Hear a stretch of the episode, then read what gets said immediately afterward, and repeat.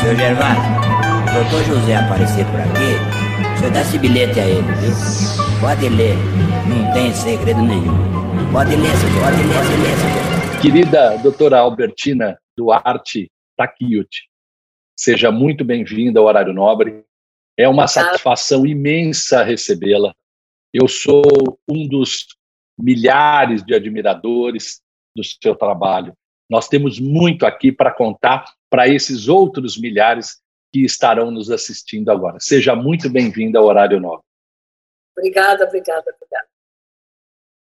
Doutora, conte para nós de onde surge a doutora Albertina, de onde ela vem, quem são seus pais, seus avós. Conte para nós um pouco da sua vida, porque as pessoas conhecem a famosa doutora Albertina, e não de onde ela vem, como ela surge, como é que é a infância dela. Marcelo, eu sou portuguesa. Eu comecei a falar que eu sou portuguesa acho que há uns 20 anos atrás, porque todas as pessoas pensavam que eu não era portuguesa. Então, eu nasci numa aldeia, a minha aldeia uh, chama Amor. Olha só, Amor. Nossa! E uh, a minha mãe era de Monte Real.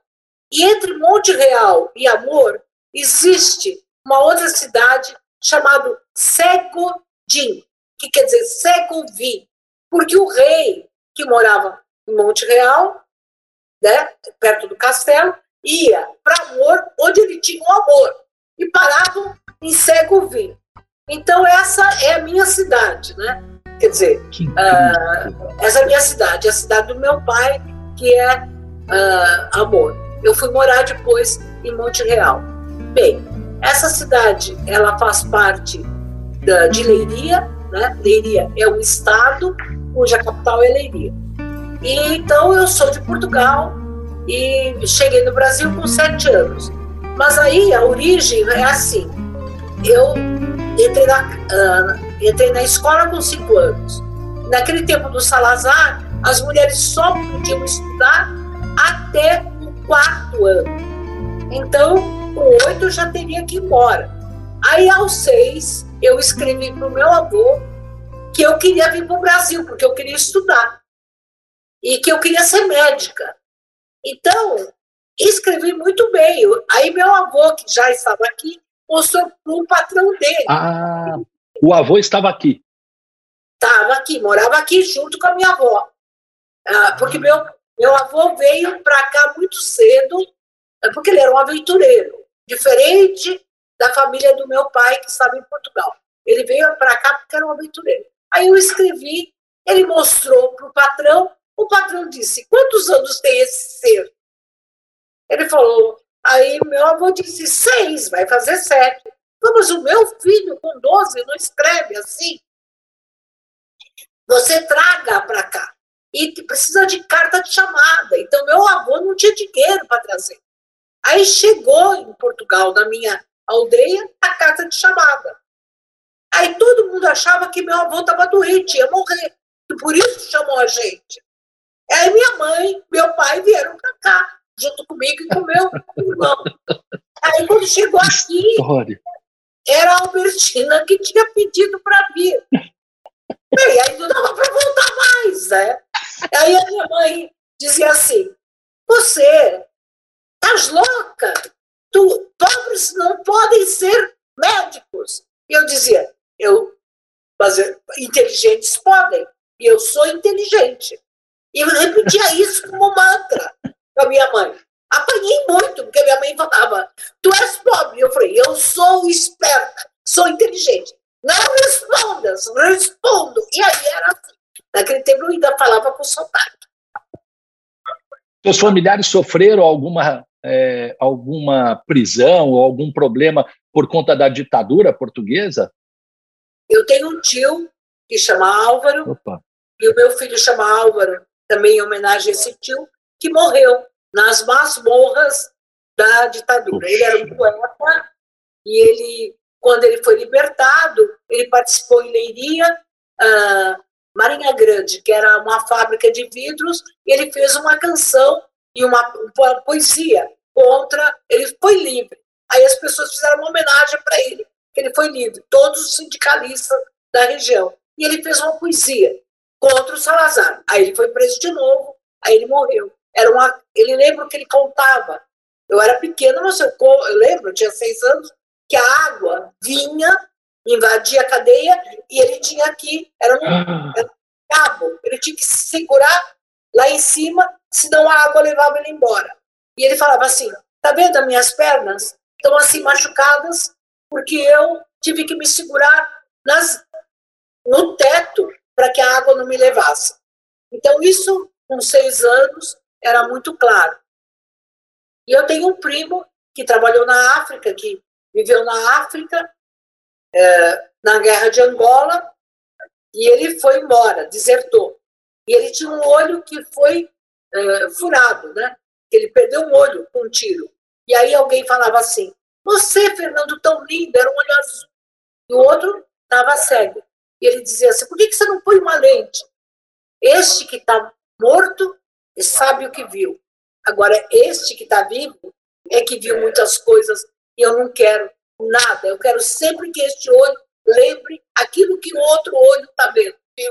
Bem, então eu ganhei depois uma bolsa, estudei num dos melhores colégios do estado de São Paulo, que era o Liceu Eduardo Prado, que era da elite daquele tempo, mas é porque eu ganhei uma bolsa, passei em primeiro lugar e fiz então o ginásio antigo e o científico de graça, sem pagar nada. Era uma elite. E também eu não me importava. Eu sabia que eu era bolsista, eu sabia que eu era mais pobre, mas eu tinha muito orgulho da minha inteligência. Eu dizia, isso ninguém compra. Era essa autoestima que eu tive desde sempre. E, e essa decisão pela medicina tão nova é claramente uma vocação. Veja, eu tinha uma, uma tia que acordava muito cedo, às três horas da manhã, ela não dormia nada, e ela ia fazer o curativo, e era parteira também, então ela ia. E eu muitas vezes falava, posso ir? Aí a minha tia falava, só se ficares no quarto, porque lá fora não podes ficar para ver. Então ia buscar água quente, ia buscar às vezes os panos do curativo, para ajudar a, a, a, minha, a minha tia. Agora, acho que a decisão mesmo, ela uhum. foi assim, eu gostava de tratar as pessoas, gostava, gostava de fazer os curativos, de tirar as feridas, é, achava, e as pessoas me agradecerem. Eu ganhava muitos bolos, muitas coisas, né? E apanhava por isso, porque era muito magra, mas eu comia os doces que me davam. Mas eu mais gostava era de ver a alegria das pessoas. Ah, o teu curativo foi bom. E eu ficava feliz. Que maravilha. E, e, e aí estudou no liceu até o, o, o vestibular para medicina? Até o vestibular. Aí eu fiz o vestibular, né? Ah, e eu fui a primeira portuguesa daquela região. Eu fui morar ali naquela região de São...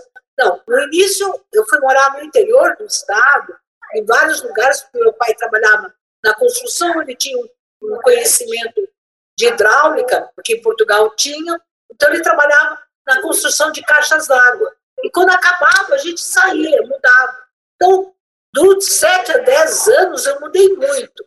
Aí, quando chegou aqui, 9 para 10, eu fiquei aqui, fiquei muito feliz.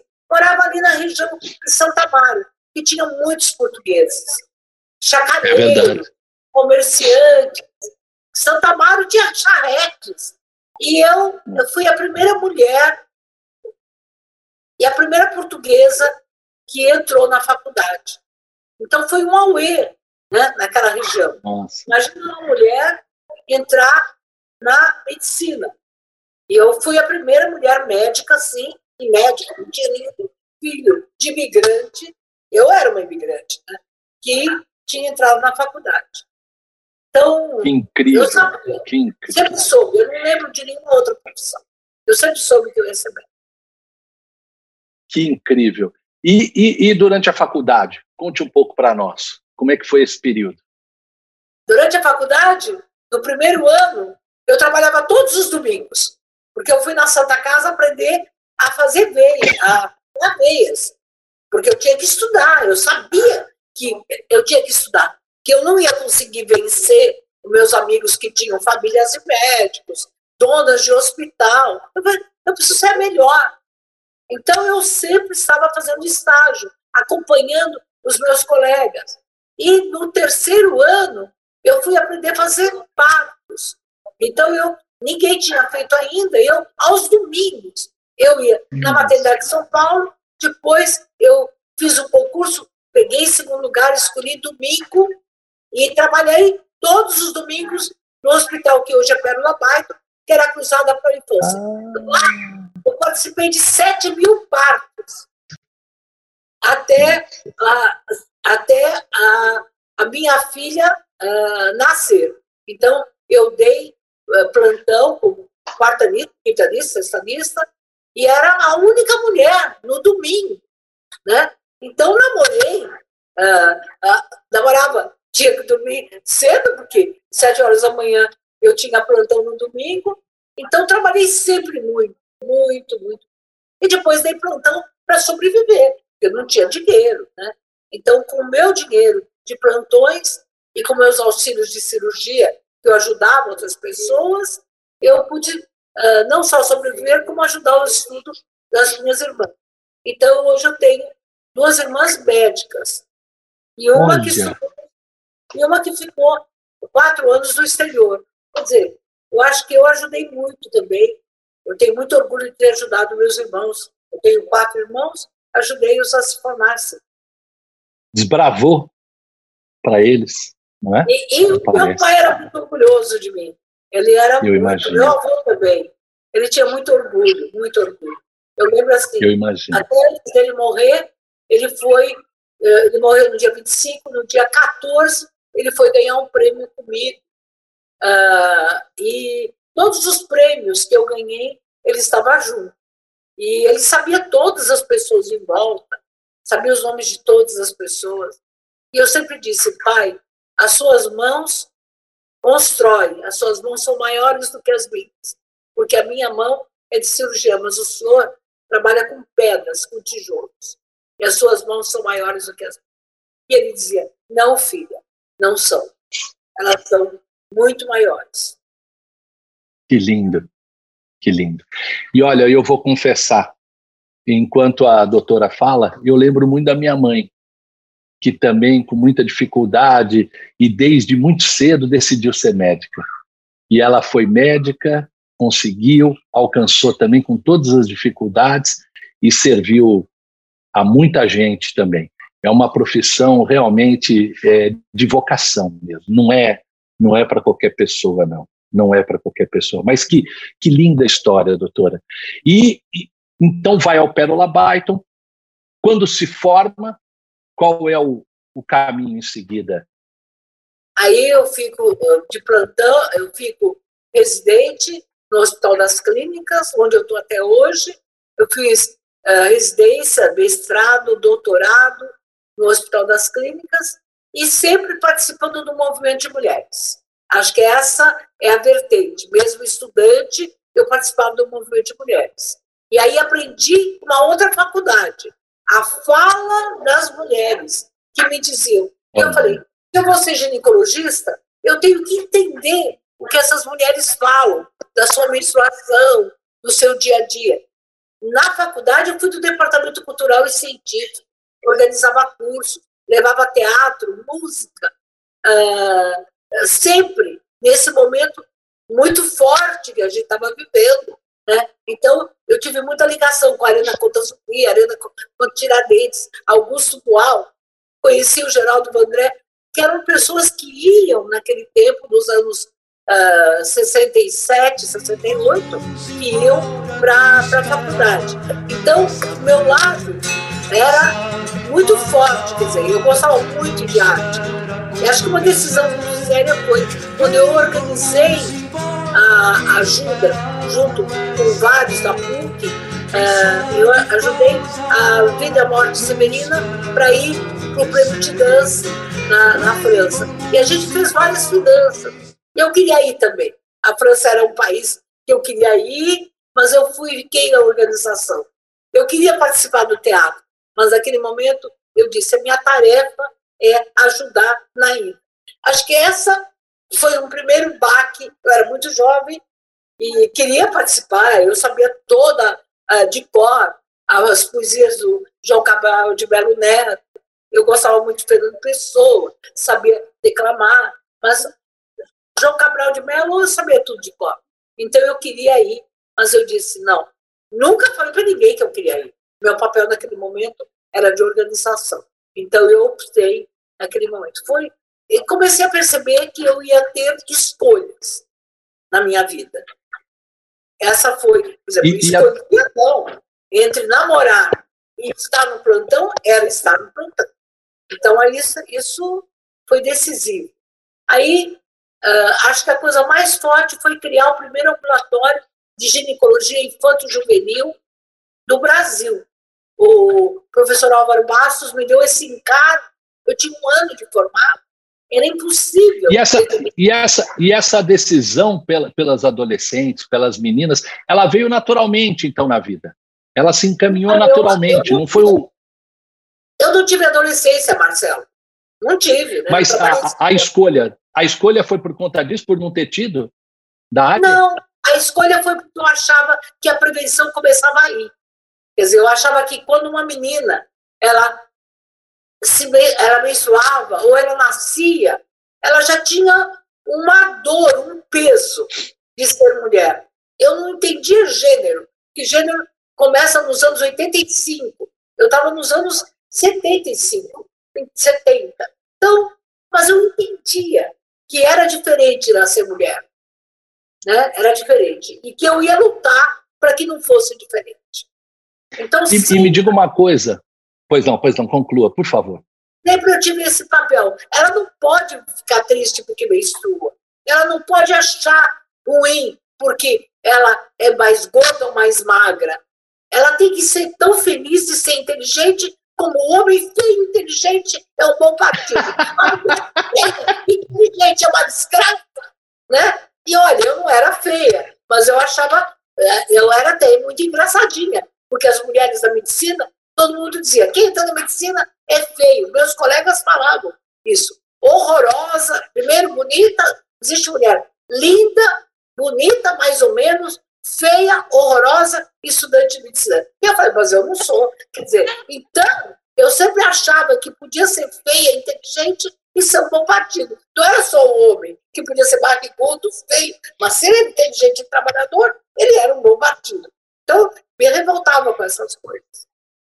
Eu imagino, e, e vou dizer uma coisa, assim, eu conheço várias mulheres médicas e conheço, tenho a minha mãe, a senhora, que são pessoas lindas, é, inclusive com a idade, é, se cuidam, né? são, são, são belas até hoje. Mas o que eu queria perguntar era com relação à, à sua atividade nessa época da ditadura, porque a doutora mencionou 68, mencionou Geraldo Vandré, que fez o hino da resistência contra a ditadura. Então, como é que foi a sua atividade na academia e no trabalho nesse período tão difícil que nós passamos da ditadura militar? Bom, eu fui militante, tenho muito orgulho. No Pérola Baito, que era acusada por infância, muitas mulheres que estavam presas iam ser atendidas e elas me contavam o que estavam passando e eu passava essa situação para fora, para todas as pessoas.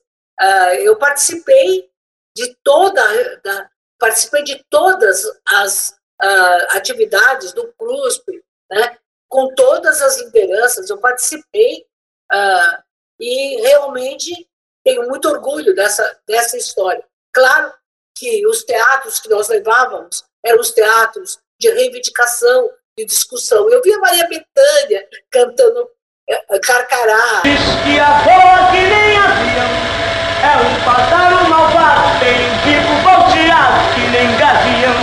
Carcará.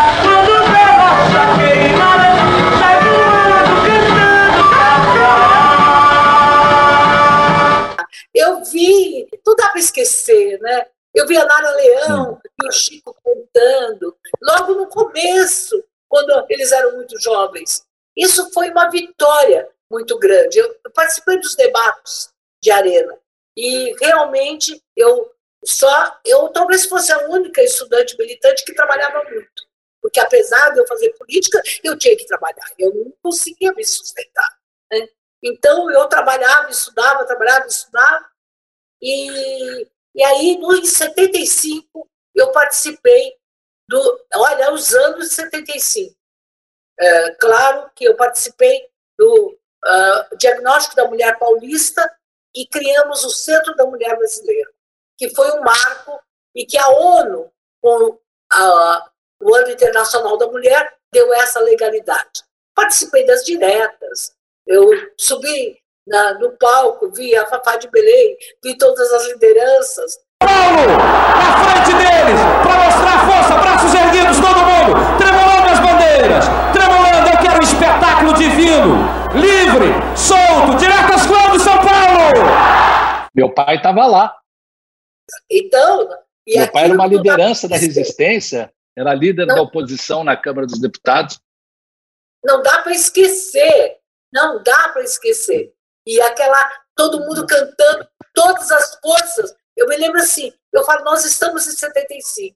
É necessária essa força-tarefa democrática para que a gente consiga né, construir esse país. Mas graças a Deus a gente resistiu.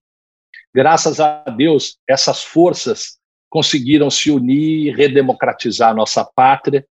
Nós vivemos é, alguns outros tipos de problema hoje. Nós conseguimos redemocratizar e a doutora estava contando sobre o que hoje é um dos símbolos da luta contra a Covid, que a doutora ajudou a criar, a construir, que é o SUS. Conte um pouco para nós. Olha, foi muito incrível. Foi toda uma preparação.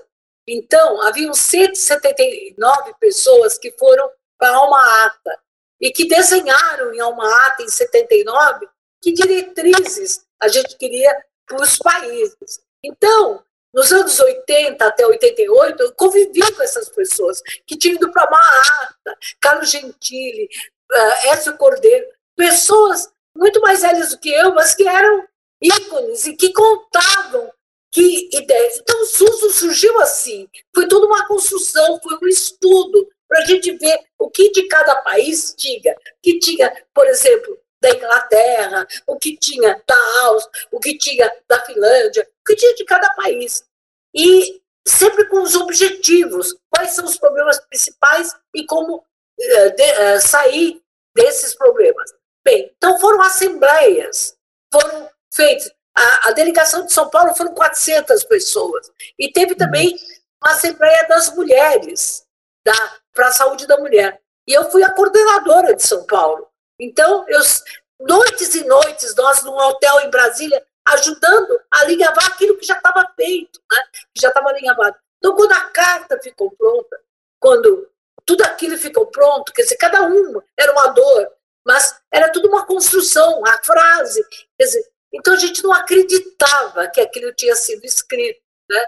Então, lembra assim que quando ficou na Assembleia Geral, que a gente mostrou que aquilo estava escrito, a gente chorava, chorava, chorava. Então era o que existia em Cuba, o que existia na o, que de bom existia em cada país, o que existia no México, o que existia na Inglaterra, que era mais um modelo. E de repente a gente falava, agora precisamos implantar. E, e naquele momento, em cada, a gente sabia, do Piauí ao Rio Grande do Sul, a gente se comunicava, embora fosse telefone, a gente sabia cada uma dessas pessoas.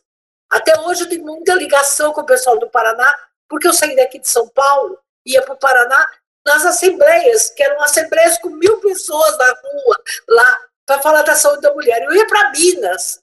Então, olha, de ônibus, de madrugada, para chegar lá de manhã e voltar à noite. Isso, e isso para implantar, para implementar o SUS?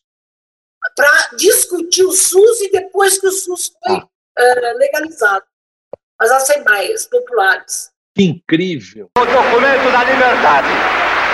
da dignidade, da democracia, da justiça social do Brasil. Que Deus nos ajude que isto se cumpra. E isso, e não era eu, cada um lugar que chegava lá tinha gente que estava organizando. Havia momentos que eu ajudava a organizar as assembleias aqui em São Paulo, havia momentos que eu ia só na aula e falar da saúde da mulher, que me ajudava muito. Então tinha que arrumar frases. Então eu falava assim: não tem mulher fria, sou mulher mal esquentada. Aí todo mundo batia palma. Eu, eu lembro que numa assembleia no Rio Grande do Sul, para as mulheres uh, camponesas, elas estavam lá, eu falei, vocês estão todas aqui com as suas forças, com todos, vocês estão vindo aqui com, a, com as suas cargas, com os seus pesos, mas nós mulheres não podemos aceitar que a gente seja discriminada. A gente é discriminada quando nasce, quando dá luz e quando tem relação. Elas paravam. E eu falei assim: não tem mulher fria, tem mulher mal esquentada. Virou a frase do século. Foi uma das frases do século passado. E, e aí eu dizia, quem esquenta uma mulher? Aí elas ficavam mesmo de mim. É um todo. A gente não consegue ter prazer se tem dívidas para pagar, se a gente é maltratada, se nossos filhos estão sofrendo, se a nossa terra não está produzindo, se a gente tem que pagar muito caro. Tudo. E se a gente tem filho que está pedindo para comida ou indo na escola. Elas batiam palma e choravam. Então aquilo. É, mas é assim, lindo mesmo. Era muito forte que depois eu tinha que dar aula. Eu tinha que dar aula aqui da USP. Aí eu tinha que organizar tudo bonitinho, com slide. E bem direitinha, bem arrumada, dando aula bem certinha. Mas eu gostava mesmo é das aulas que eu dava né, nos lugares. Né? Doutora, e quando é que percebeu que o SUS emplacou? Quando é que percebeu que aquilo que vocês gestaram, construíram e tudo tinha dado certo e foi para frente? Em que momento? Olha, quando eu fui coordenadora do programa de saúde da, uh, da mulher, aqui uh, nos anos 83 e 84, indicada pelo movimento de mulheres, havia três: uma indicada pela instituição, outra uh, pela, pela, acho que era política e eu era do movimento de mulheres. E aí a gente começou a fazer a saúde da mulher. Mas foi na, no momento da saúde do adolescente. Eu já era coordenadora. E quando o SUS veio, a gente começou a implantar. Então a gente dizia, dentro do SUS era uma, uma unidade básica vitrine, que era multiprofissional, era uh, de ambos os sexos, de ambas as raças, de todos, e podia ir uh, ouvir a periferia através dos seus conselhos municipais de saúde. Então, quando a gente começou a ver, assim, eu lembro que a primeira unidade que eu inaugurei foi, ainda tinha o INAMPES, que foi ali na Várzea do Carmo, mas a segunda. Minha mãe foi já... diretora da Várzea do Carmo. Não acredito! A minha mãe foi diretora. Marlene Nobre. Eu não acredito! Ela ajudou porque foi a, ali foi a primeira unidade, 7 de março de 1987. Não tinha o SUS. E ali se criou a primeira unidade multiprofissional. Veja, meninos e meninas sendo atendidas na, na adolescência, com psicólogo, com roda de conversa. E ela deixou inaugurar a gente inaugurou lá com força, sindicatos, representantes de mulheres. A gente inaugurou. Veja, era um prenúncio do SUS. Eu já estava discutindo o SUS. Veja, 88 foi o SUS, mas a gente discutiu em 80. E a gente lembra, tinha que ter gente sensível. Não podia fazer uma ação dessas se não tivesse um ser que deixasse ter pessoas, inclusive voluntárias, trabalhando para atender a, a psicóloga. Você pensa o que é uma unidade básica do INAMPS ter roda de conversa sobre sexualidade, sobre vida, sobre cidadania, sobre cotidiano. Tinha que ser muito especial. essa, essa, essa diretora. Puxa, puxa, puxa, olha só. Ai, Marcelo, vou ficar muito emocionada. Eu, muito eu tô, imagina, eu tô muito, eu tô muito já, já faz tempo, já faz tempo. Estou aqui também resistindo, resistindo a, a essa minha emoção e me segurando. Até porque, doutora, olha a importância dessa construção.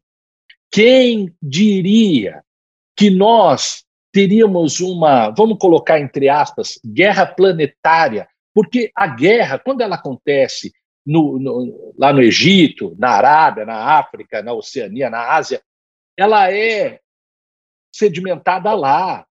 O, os outros continentes, os outros países que estão mais longe, não sentem tanto. Sentem pelos irmãos, mas não sentem as consequências. Hoje não. Hoje a guerra é, é planetária. Parou a Terra, parou todo mundo. Imagina o país se lá atrás, em 1980, pessoas abnegadas não se dedicassem à construção de um SUS. Olha o que o SUS está fazendo por esse Brasil. Olha, nós é temos 300 mil mortes, que é uma vergonha. Mas nós teríamos 3 milhões de mortes. O SUS foi a salvação deste país. O SUS e a, e a gente pode ter a vacina, porque a vacina, o Sistema Nacional de Vacinação é o maior do mundo. O SUS atende o oxigênio de Manaus ou ao Rio Grande do Sul. As pessoas preparadas, hoje através da telemedicina. Então, toda vez, olha, para mim é muito forte, Marcelo. Eu sou do Hospital das Clínicas, então eu tenho duas vidas na minha vida. Eu estou no Einstein, entrando, sabendo que tem uma pandemia lá, olha, e que tem uma pandemia no HC, e que, na verdade, não, eu vivi várias guerras. A da meningite, a da AIDS, né? Eu queria muito a falar da... sobre isso também. Mas nada é igual, nada é igual. Se me contassem que eu ia viver isso, e quando eu decidi estar no hospital e não sair, a minha família falava: você vai morrer, você é grupo de risco. Eu falei: eu sou médica, mesmo que eu morra, eu vou continuar trabalhando. Eu decidi, vários amigos meus falaram: eu te ajudo, sai. Foram falar na minha casa, todo mundo. E eu dizia assim: se eu tiver que morrer, atendendo, eu vou morrer. Eu não vou deixar de ser médica. Não deixei nenhum dia de trabalhar. Depois, eu também fui uma das dez primeiras que tomou vacina, talvez 20 primeiras, mas uh, no Brasil. Mas antes eu continuei trabalhando. Eu tinha bem claro que se fosse para morrer trabalhando, salvando vidas, eu ia continuar. Eu, isso eu tive muito claro. Agora, eu não, está muito posso. claro na entrevista isso também. O SUS, eu dizia assim, eu lutei pelo SUS. Como que agora eu vou ser uma covarde e vou ficar na minha casa com as pessoas morrendo? Não, o Brasil precisa de mim. Sabe, eu preciso honrar essa luta que eu tive. Eu não tive medo de morrer na ditadura, não, eu tive. Mas eu continuei lutando. Não é que eu não tive medo, tive. Eu tenho medo de morrer agora com Covid? Claro que tenho. Tenho todo dia. Agora mesmo. Mas eu entro no hospital e eu esqueço. Eu só, eu estou operando eu esqueço. Quando eu saio de lá, eu pego um carro, um táxi, ou isso, e alguém fala, mas você não tem medo de pegar Covid? Eu tenho. tenho. Eu perdi 15 amigos, 15 Jesus. colegas. Acabei de perder o último agora, que eu fiz o parto da mulher dele, meus filhos. Ele é chefe da UTI, ali da região de Campinas. Doutor Saulo, inteligentíssimo, acabou de morrer, foi meu aluno. Eu tive muito medo de morrer. Agora eu já sei que eu tomei a vacina, que eu posso ter Covid, mas não vou morrer. Eu posso ficar bem doente, mas não vou ser entubada, porque a vacina já me salva da morte. Não me salva de ter Covid, eu sei. Mas foi muito claro. E todo dia eu levantava. E às vezes, quando. Não foi. As pessoas falam, eu deixei de ver meus netos por seis meses. Eu fiz teste toda semana. De repente já não tinha mais veias. Que eu fazia no nariz e cada dez dias para ver se eu tinha imunidade. E cada vez que o teste não vinha, ai meu Deus, eu pensei que medo de ser deportada era o maior medo. Agora eu tenho medo de ser entubada. É o nosso medo. Mas ninguém sabia, ninguém sabia. Nem meu marido sabia, nem meus netos souberam, nem meus filhos souberam, nem meus amigos souberam. Eles diziam, você não tem medo? Eu dizia, não. Eles diziam, você é louca, porque se eu dissesse que tinha medo, eles tinham mais medo. Então tinha que ser aquela força, não tenho medo. Estou dizendo aqui para você. Agora, Marcelo, que coisa, estou numa terapia, numa catarse aí, numa exorcisão. O programa, o programa é, é, o programa é a vida do Dr. Albertino. Então, a vida da doutora Albertina tem que ser descortinada, tem que ser contada para esse público todo, por ela e não por outros. E por isso que nós estamos aqui nessa conversa maravilhosa. E eu vou aproveitar que eu já lhe interrompi para perguntar: e a luta contra a AIDS? Como é que foi? A senhora participou com, com tanta dedicação. Como é que foi? Conta para nós. E que continua até hoje, não, não acharam ainda a cura. Continua. Olha, a primeira coisa, né, eu, eu conheci a doutora Valéria Petri, que foi uma das primeiras a entender. A gente tinha feito um grande seminário, uh, um seminário de capacitação, já cada vez que tinha essa. Eu sempre tive dessa ligação com os cursos. Então, tinha um grande seminário da implantação da, do programa do adolescente, isso era em 1986, em dezembro, e já se colocava a ideia que vinha uma doença que seria a AIDS. Então, entre as doenças sexualmente transmissíveis. E aí já se falava pouquíssimo do preservativo, mas se falava. Então, foram as frases da discriminação. Eu lembro de um senhor que subiu o HC e chorava e dizia assim: minha família não pode saber que eu tenho AIDS. E ele falava assim: a senhora sabe como eu posso esconder esse resultado? Então, as pessoas falavam. As mulheres que tinham AIDS estavam grávidas. Isso tudo foi muito doloroso. Mas, naquele momento, era como evitar, como trabalhar o uso do preservativo.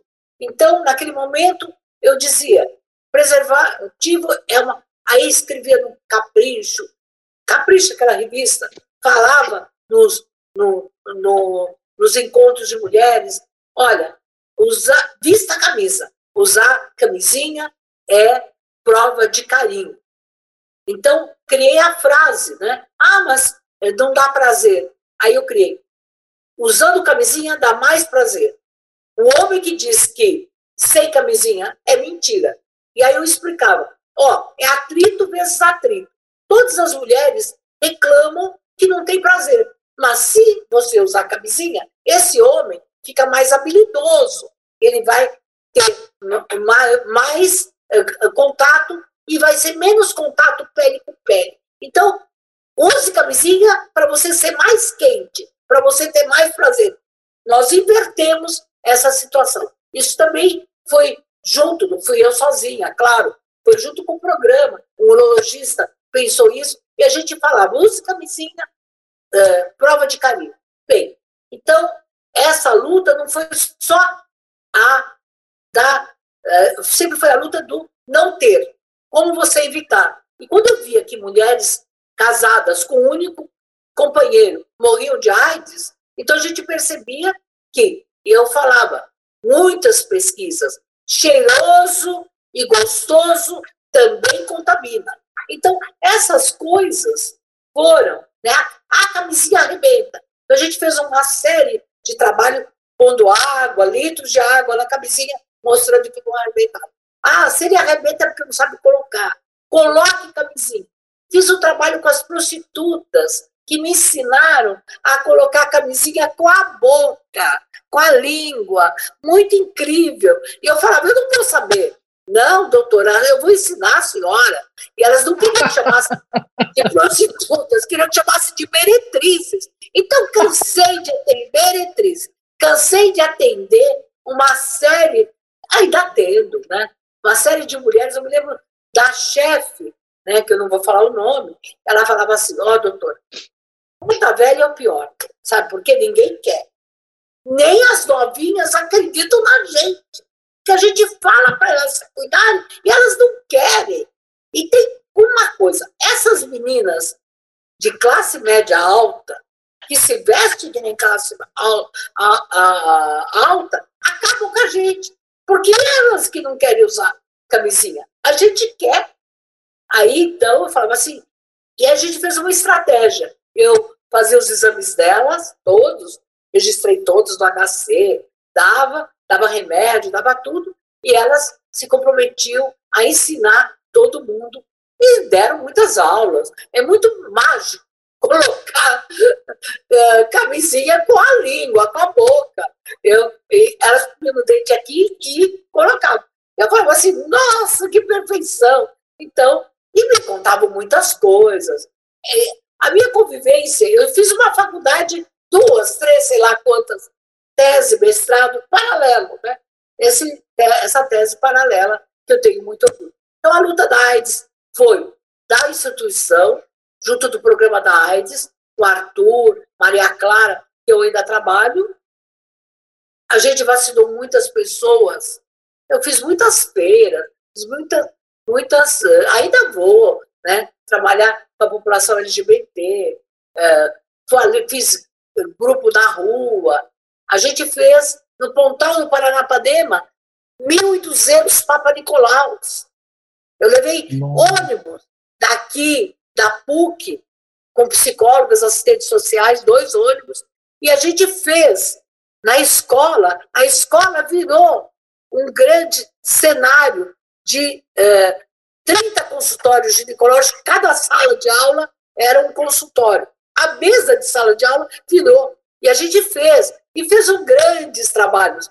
Então, a gente fazia, imagina, com as mulheres dos acampamentos, trabalhar né? Sexualidade. Aí eu fazia levantar. Quem quer ter prazer? Levantava. Quem já teve uma doença sexualmente transmissível? Não precisa falar. Mas a gente não acha. Tem que ser saúde sexualmente transmissível. Então, essas frases eu aprendi com elas e foram, claro, né? Foi assim. Trabalhei com as indígenas aqui do Vale do Paraíba, do Vale do Ribeira, e aí eu levei ultrassom para as indígenas. Isso foi Ele tinha AIDS com as indígenas, não? Então, teve, nós tivemos casos. Olha! E aí, não podia, o cacique não podia saber. Porque corrimento era a coisa do diabo. De tu, Tupã ia castigar quem tinha corrimento. Então, eu aprendi algumas palavras. Teve frase, teve tempo que eu sabia umas 20 frases para falar com o cacique. Hum. E o cacique me olhava, imagina, né? E a gente fez, eu tenho fotos, a gente fez da escola, vários grupos com bexigas, colocando quais são os sonhos. Descobri que as indígenas queriam tomar anticoncepcional injetável. Por quê? Porque se elas tomassem por boca, se elas apanhassem e obrigassem, elas iam para a mata e não dava para levar um anticoncepcional. Mas se tomassem uma vez por mês, era mais fácil. Elas ficavam uh, imunizadas um mês. E elas entendiam tudo. Mas, mas eu, não... eu a interrompi porque a doutora estava contando que um amigo é, parece que emprestou uma chapa, alguma coisa assim, para poder tirar das indígenas. Estava contando e eu lhe interrompi. Ah, a gente levou ultrassom. Ultrassom. Ultrassom. E aí elas viram o útero e uma grávida viu o bebê no ultrassom. Elas acharam que aquilo era mágico. Aí a gente aproveitava aquilo e dizia assim: não, não é mágico. A ciência, os remédios são mágicos. Ó, os exames, esse exame mostra o neném, mas tem exame de sangue que mostra muitas coisas. Porque elas não queriam fazer era para ajudar a fazer. Então, além de fazer diagnóstico, era um simbolismo. Entendi. E aí eu aprendi também, eu vou, eu... Pois não. aprendi também com as pajés a fazer vários uh, movimentos de Pajé, tem mulher pajé, para fazer a, as, a, a, atenuar a ginástica para o parto. Ainda hoje eu uso para minhas gestantes muitas uh, ginásticas que eu aprendi com as mulheres indígenas. Que incrível! Eu vou aproveitar para trazer a pergunta da Carolina Freitas, uma psicóloga especialista em sexualidade da plataforma Sem Dúvida. Oi, doutora Albertina. Uma honra poder estar aqui conversando com a senhora, uma grande referência em sexualidade humana, e eu gostaria de aproveitar o espaço e te fazer uma pergunta. A gente está em meio a uma pandemia, né, em que escancarou as diferenças é, de gênero aí, nós vemos as mulheres mais sobrecarregadas e com isso vemos também uma mudança na sexualidade feminina, né? A gente, no primeiro momento, é, acompanhou mulheres com desejo completamente diminuído e mulheres que aproveitaram, conseguiram aproveitar este momento para descobrir ou redescobrir a sua própria sexualidade.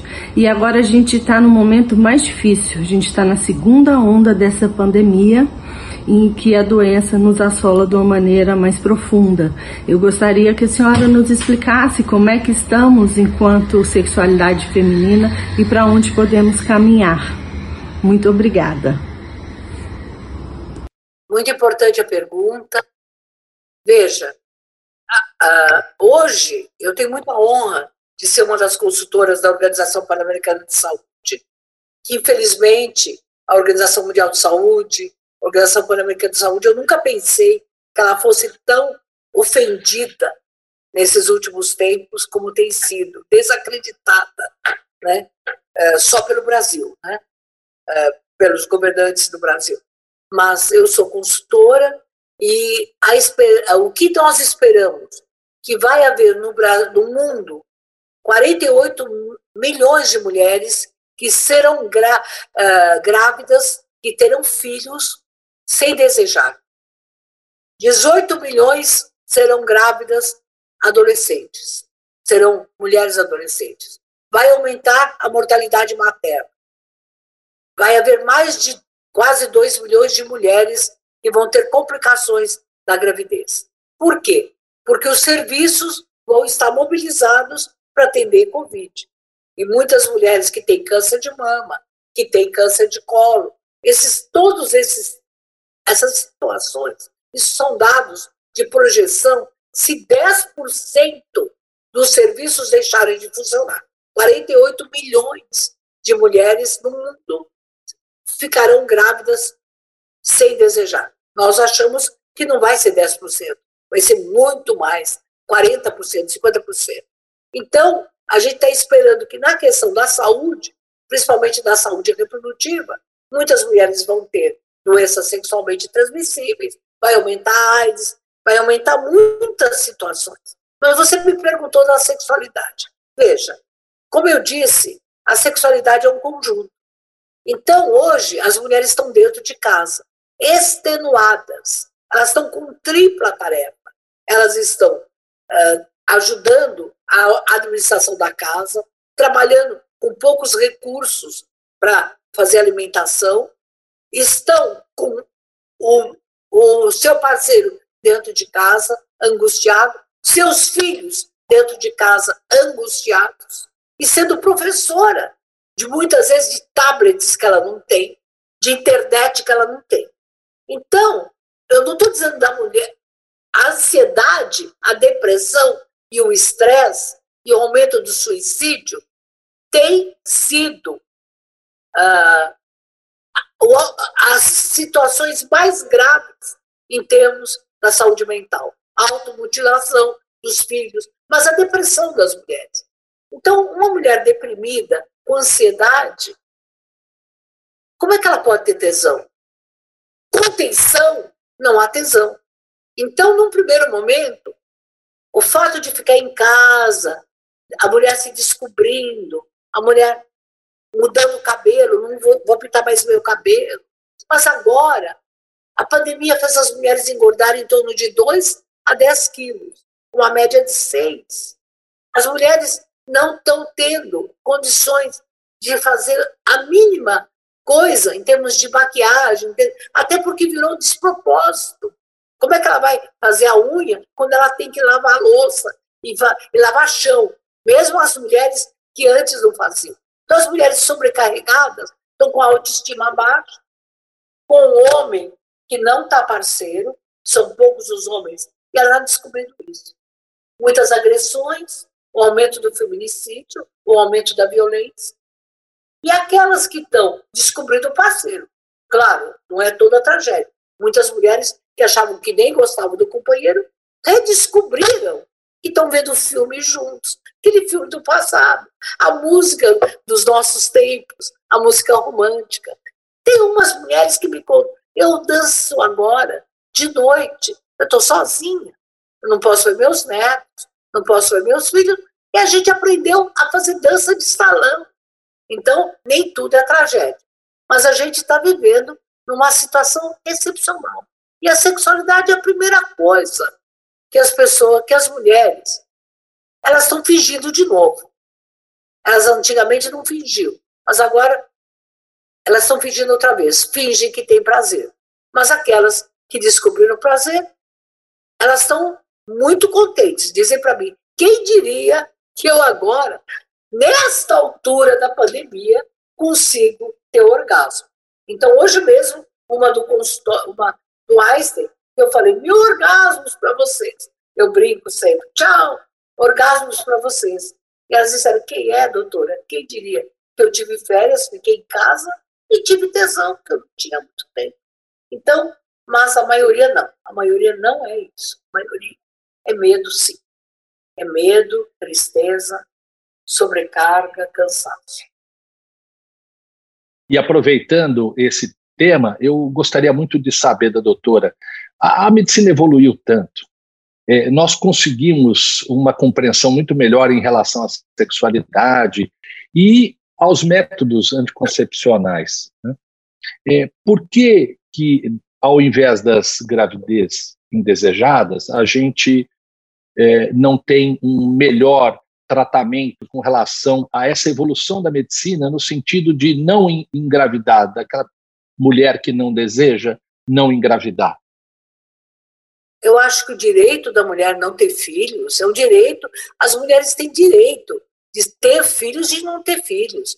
Eu fiz mais de 20 mil partos, Marcelo, mas eu defendo que parir não quer dizer ser mãe. Muitas mulheres não querem ter filhos. Hoje mesmo, a mulher que eu operei não quer ter filhos. E a mãe dela dizia assim: Olha, doutora, que loucura é essa? Quer dizer, então a mulher que diz eu não quero ter filhos é profundamente discriminado. Bem, o SUS garante e tem todos os métodos anticoncepcionais.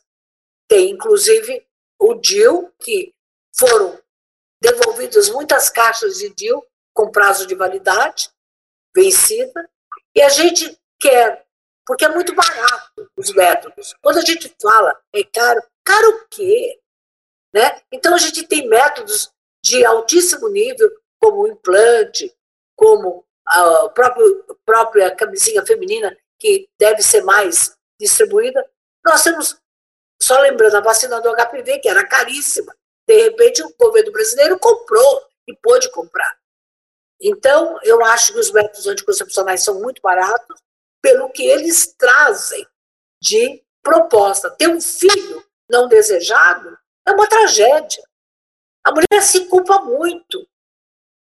E na adolescência, eu tenho muito orgulho de ter reduzido em 55%, em 20 anos, a gravidez. Eu fui convidada, eu tive em Washington há três anos, mostrando o que São Paulo, o Estado de São Paulo, fez para reduzir a gravidez na adolescência. A gente ganhou prêmio na Finlândia, em vários lugares internacionais, França, Espanha, Portugal. E, Fiz um livro. E o que foi feito? Ah, o que foi Conte feito? para nós. Então, primeiro, em todos os lugares de vulnerabilidade, por exemplo, em Heliópolis, Carapicuíba, claro, eu sou sanitarista, eu tenho essa formação, fiz o curso de saúde pública no hospital, acho que pouca gente sabe também. uh, na Faculdade de Medicina, na Faculdade de Saúde Pública da USP, depois de formada, tudo. depois que eu fui residente, fiz. Isso a gente dá uma dimensão de estatística. Então a gente escolheu nos lugares de vulnerabilidade no estado de São Paulo, 30 lugares.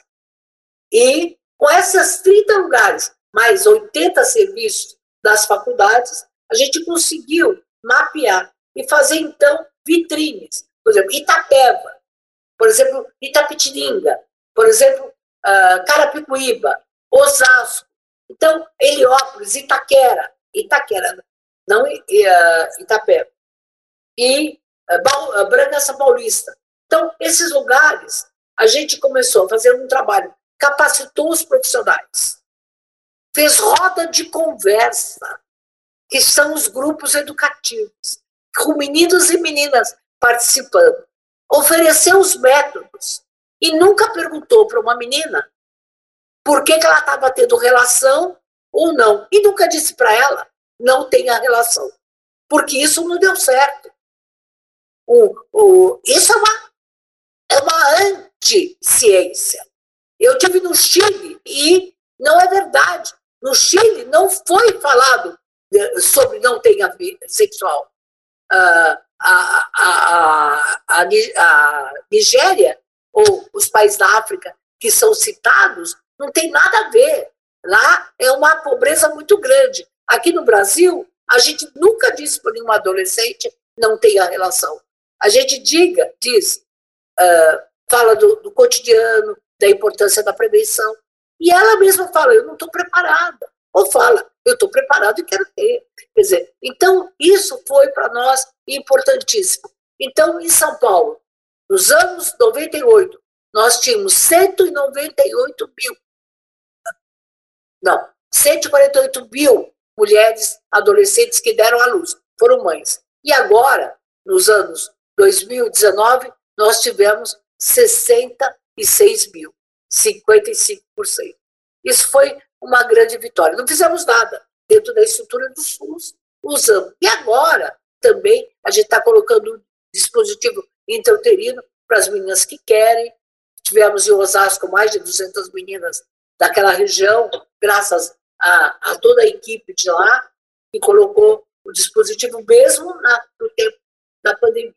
Então, acho que isso, uma menina que não é grávida na adolescência, ela não, não fica fora da escola, ela não tem um subemprego, ela não é violenta com seus filhos, ela tem um mercado de trabalho mais promissor e ela não é escrava e nem forma filhos escravos, porque quem é grávido na adolescência cria filhos e netos adolescentes grávidos. E tudo isso com método anticoncepcional e esclarecimento esclarecimento e habilidade para negociar. Nós fizemos um trabalho muito lindo com a Organização Mundial de Saúde nos anos 90, onde a gente descobriu que a menina, na relação, tinha medo de não agradar. Olha que tragédia. E o menino tinha medo de falhar. Então, eles sabiam dos métodos. Sabiam. Mas não tinham habilidade de negociação. Não era informação, era negociação. E é isso que a gente faz com os grupos. A gente tem que desfazer. Se não valer nada a minha entrevista, valha para isso. Não é informação. Informação os adolescentes têm. Eles pegam na internet, sabem o preço, sabem tudo. Mas informação não garante. É a mesma coisa que você saber os dizeres, as letras, e não saber o sentido das frases. Então, na sexualidade, você tem que aprender o sentido das frases. Esse sentido é negociar. Se a menina tem medo de, de não agradar, ela tem medo de usar pílula ou de qualquer coisa, pedir camisinha e falar: não, não me dá prazer. E se o menino tem medo de falhar, nunca ele vai usar camisinha. Então, a grande dica é: vamos parar de falar, né? Ai, vamos dar aulinha de pílula. Não, vamos discutir negociação, uh, info a informação com negociação. Então, é, a gravidez indesejada tem solução. Ela que não, é a prevenção.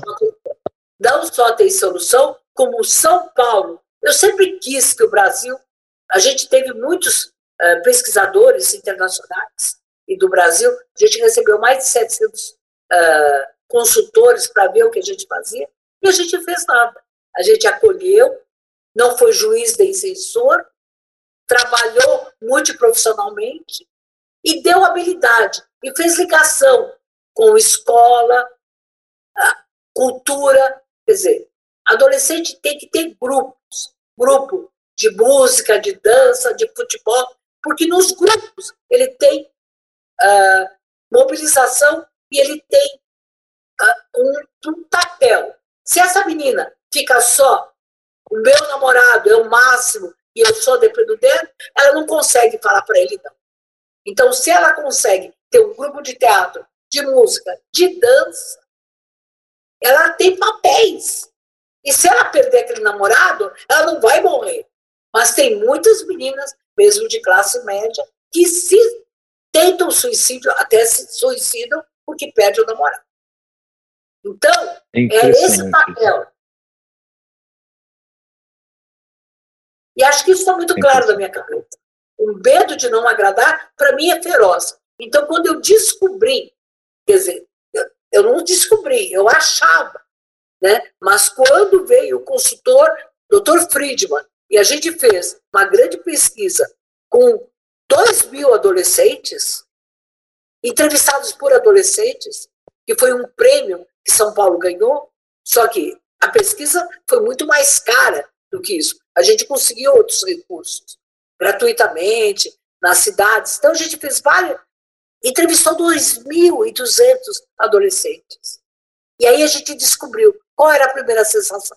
Não era tesão, era medo. Medo de não agradar. Veja, um adolescente que tem medo de não agradar é escrava.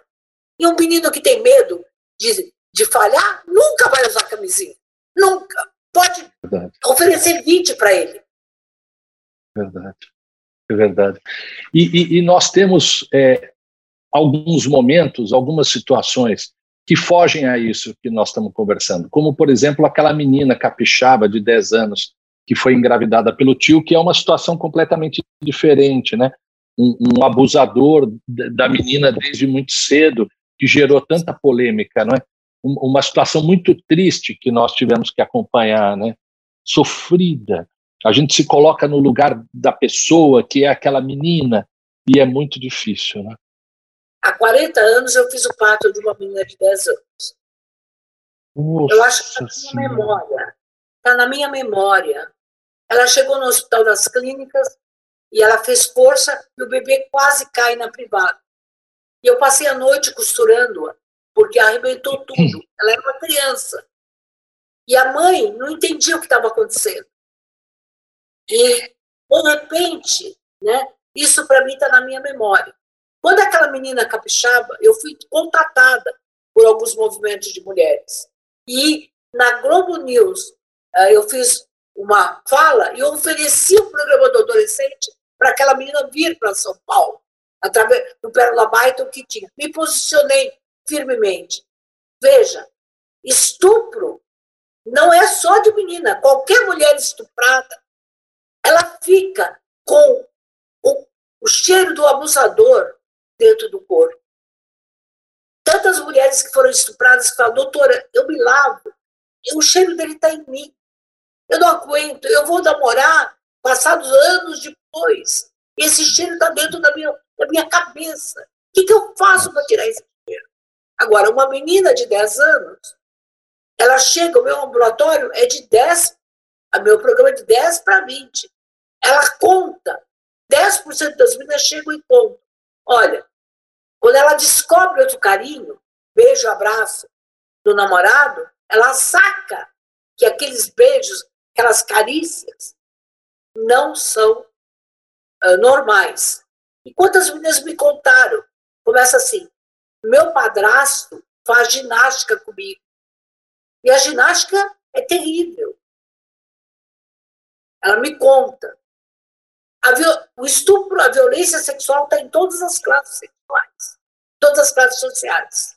E eu já atendi menina de família riquíssima que era abusada pelo pai.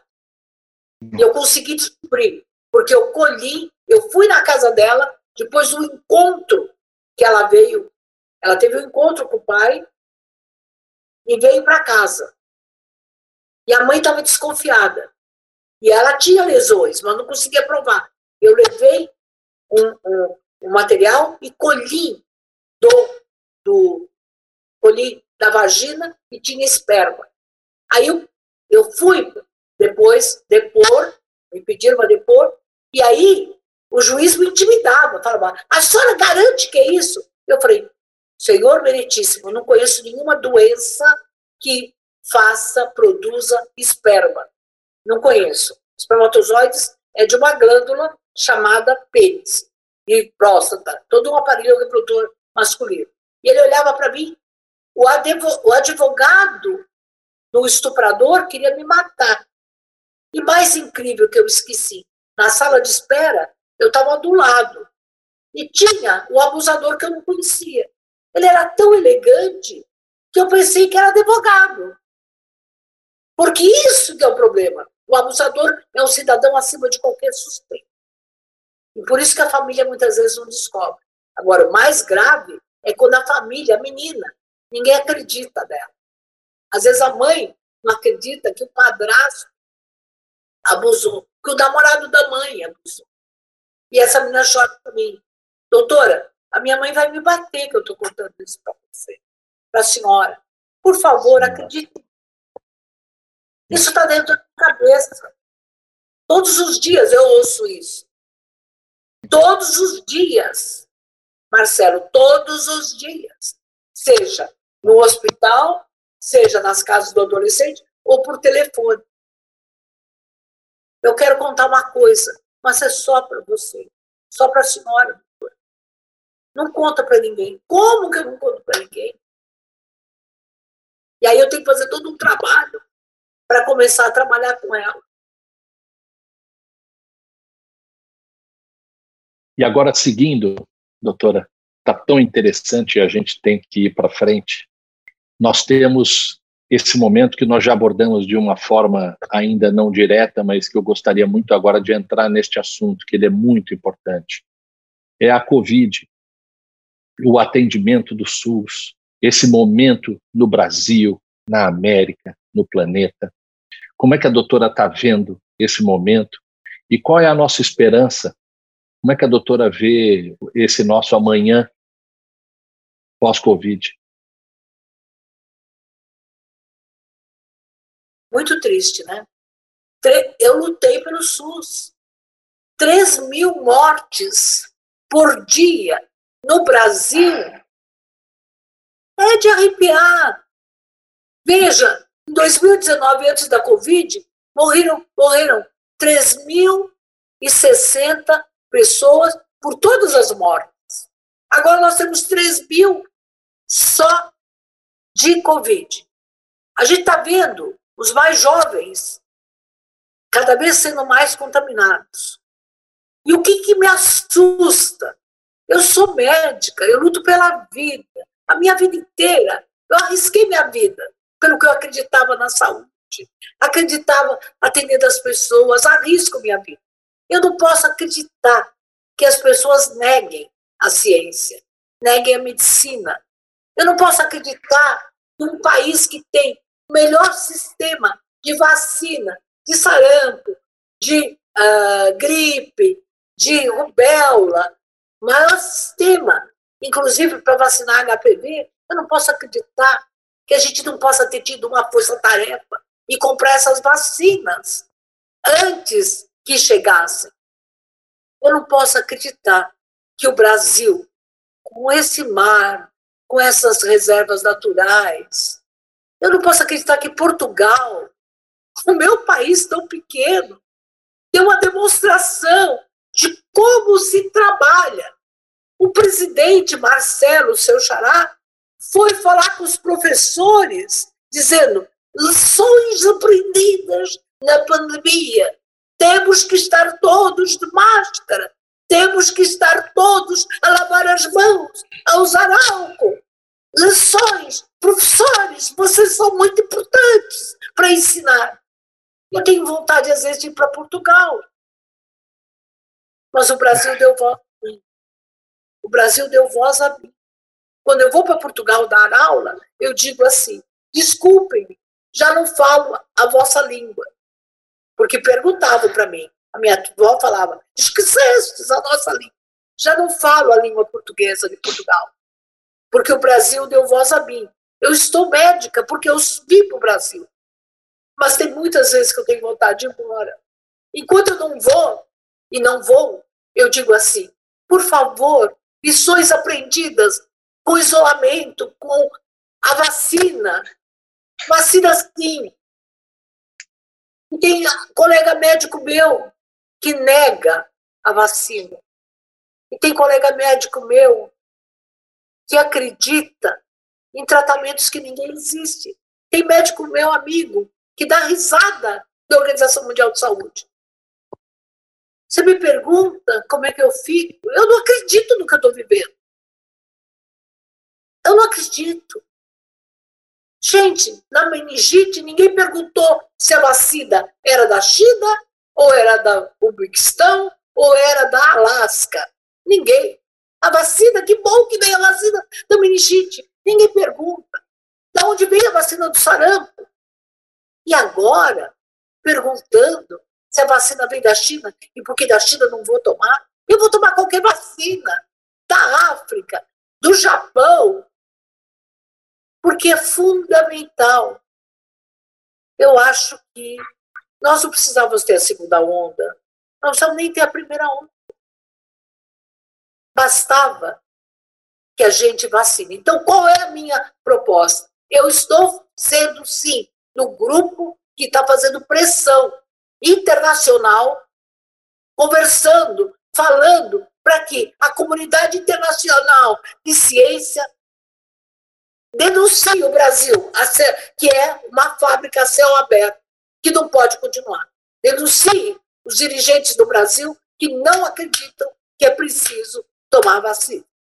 Então, doutora, me desculpa interrompê-la um minuto. Só queria dizer o seguinte: essas pessoas todas que negam a vacina, elas só se encontram aqui porque a vida inteira elas receberam vacina contra outros vírus, contra outras situações, como a senhora narrou aqui para nós. Essas pessoas estão vivas e podem estar nos cargos que estão, nos lugares que estão, porque foram vacinadas. E outra coisa que me incomoda profundamente é que as pessoas não têm medo do vírus e têm medo da vacina.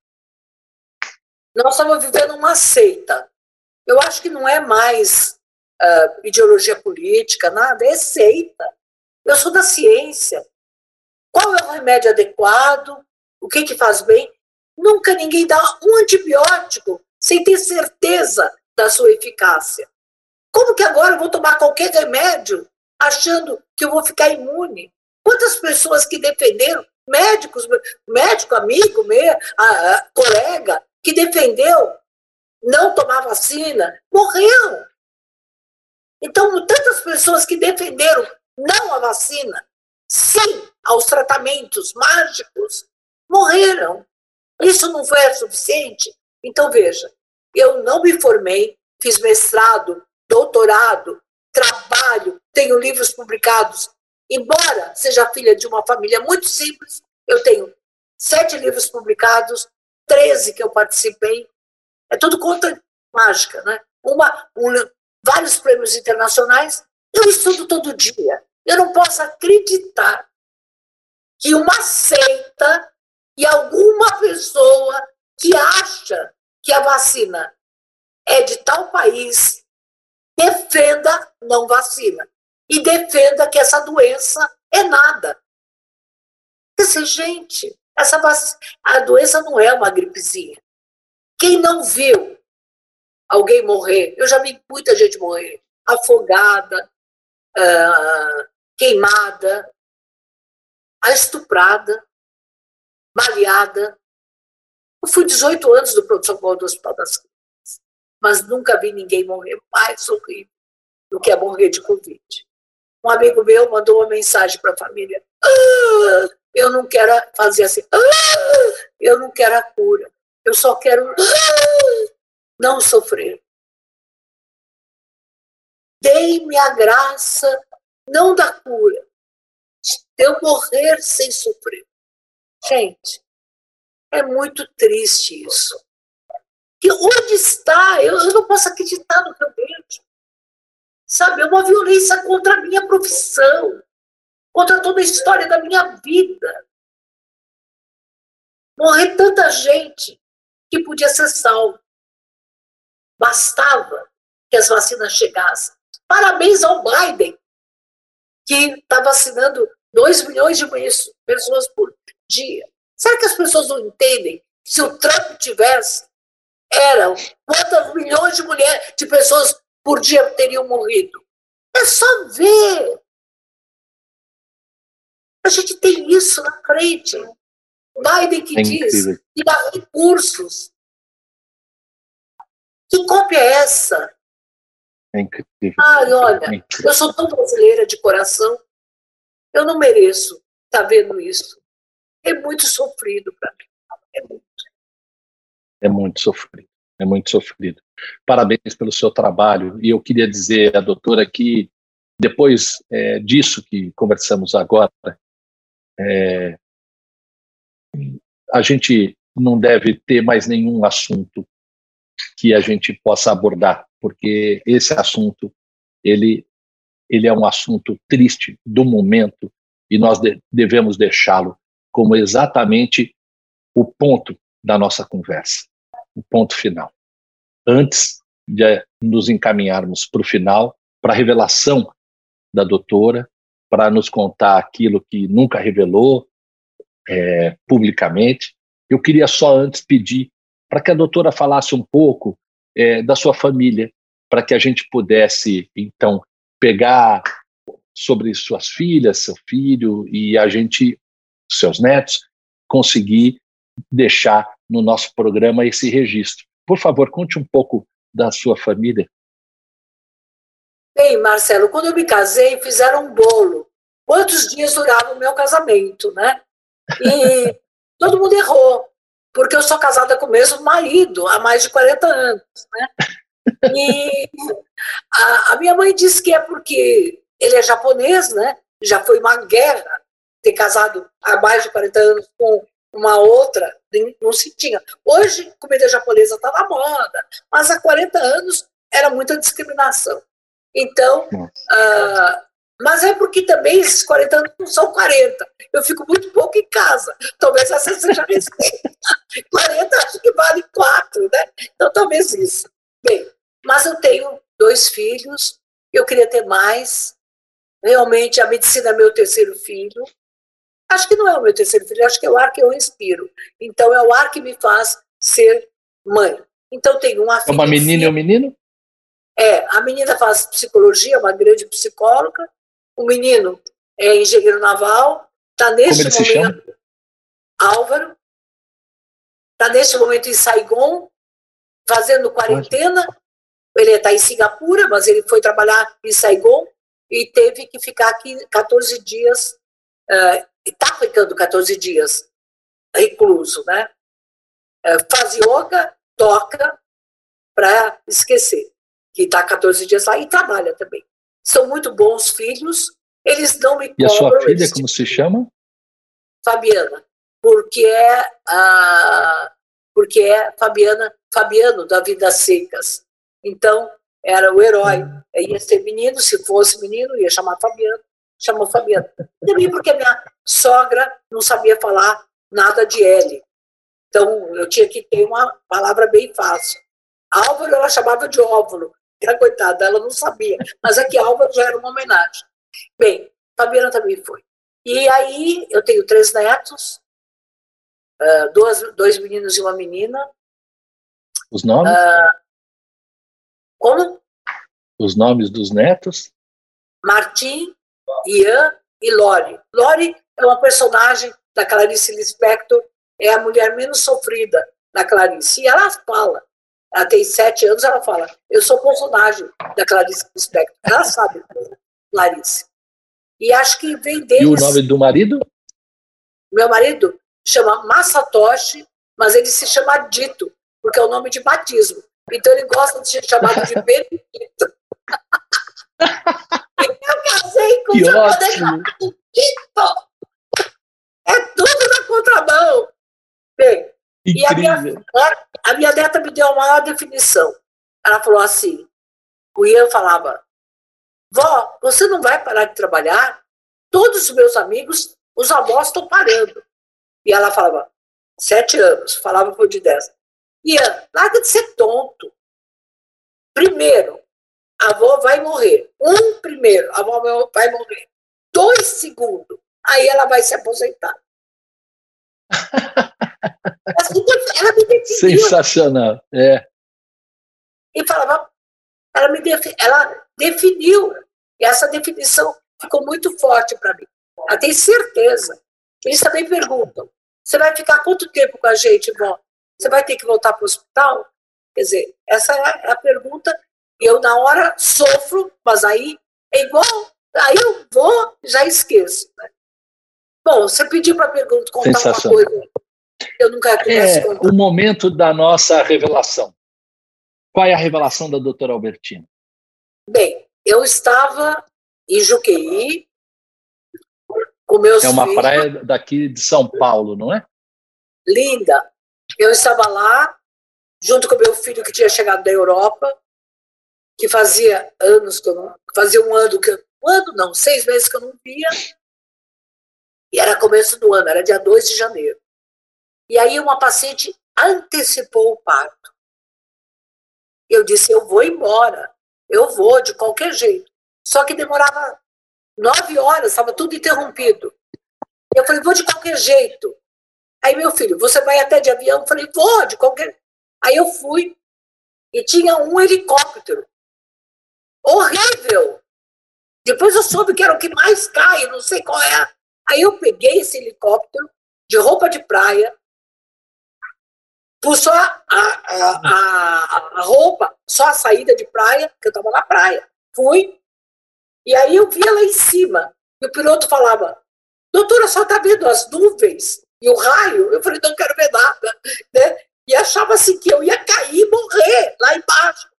Bom, eu desci no campo de Marte, de roupa de banho, peguei um táxi, fui correndo, aí chamei a minha enfermeira para ir me esperar na Promatre, com a roupa. Então você imagina, uma médica que eles estão sempre acostumados, chega de maiô e de roupa de banho, que não era tão escondida assim, era uma saída curta, todo mundo olhando, me troco no banheiro e cheguei antes da paciente. Nossa! Porque ela morava um pouco mais longe e eu cheguei antes. E quando ela chegou, eu disse: Ai, tudo bem, querida. Fiz o parto dela. Ela falou: A minha mãe não dá para chegar porque ela está na Riviera. E lá estão dizendo que o trânsito está horrível. Eu disse: É, puxa. Ela nunca soube e eu nunca revelei. Mas foi difícil, foi o maior desafio.